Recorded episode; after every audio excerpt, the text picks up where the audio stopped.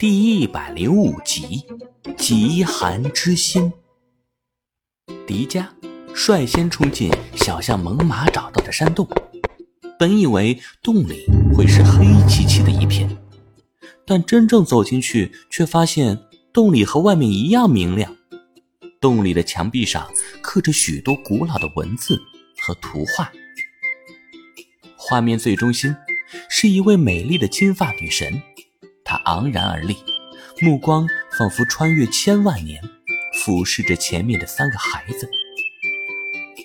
这里像是一个神庙内部，不过并不像有宝石的样子。莫非我们找错地方了？千岁看着洞内的文字和图画，眼睛里兴奋的像是飞出了小星星。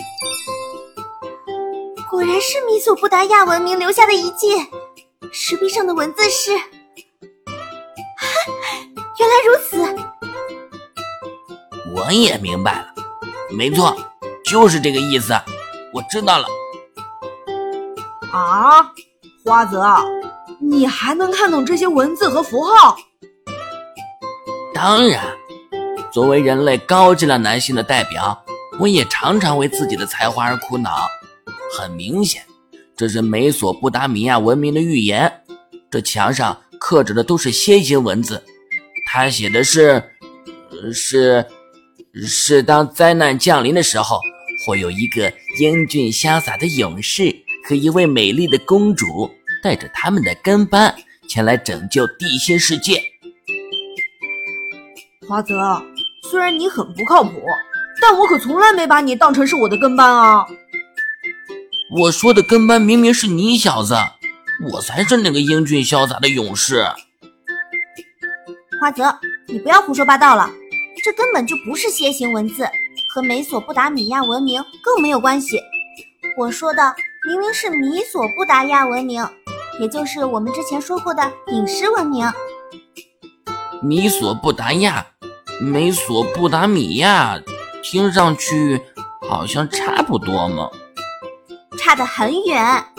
美索不达米亚文明距今只有四千多年，是苏美尔人建立的，位于现在的中东，也就是伊拉克。而米索不达亚文明距今至少十万年以上，是继根达亚文明之后的地球的第二次文明时代。这个文明只存在于神话当中。那么，这个米索不达亚文明和香巴拉有什么关系？据石壁上的文字记载，说米索布达亚文明因地球磁极的调转，陷落到地心世界后，受到了空灵宝石的保护，才免于毁灭。后来，他们发现了一条连接地心的通道，在此建立了第一个城市，称为香巴拉。但后来，地心世界与地面世界发生了冲突，地面的人类与蜥蜴帝国联手毁了香巴拉，最后是米索女神。啊，对，壁画上的女神就是米索女神，当年就是她利用了空灵宝石的力量战胜了蜥蜴帝国，之后断绝了地面与地心世界的通道。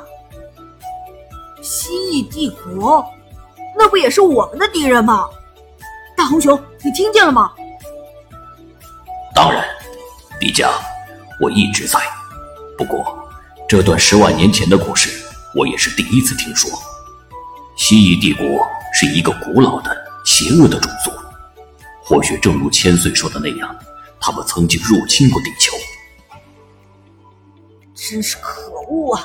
好好的圣地香巴拉，居然就被他们这么毁掉了。现在 M 博士要来毁掉黄金城，我一定要阻止他们。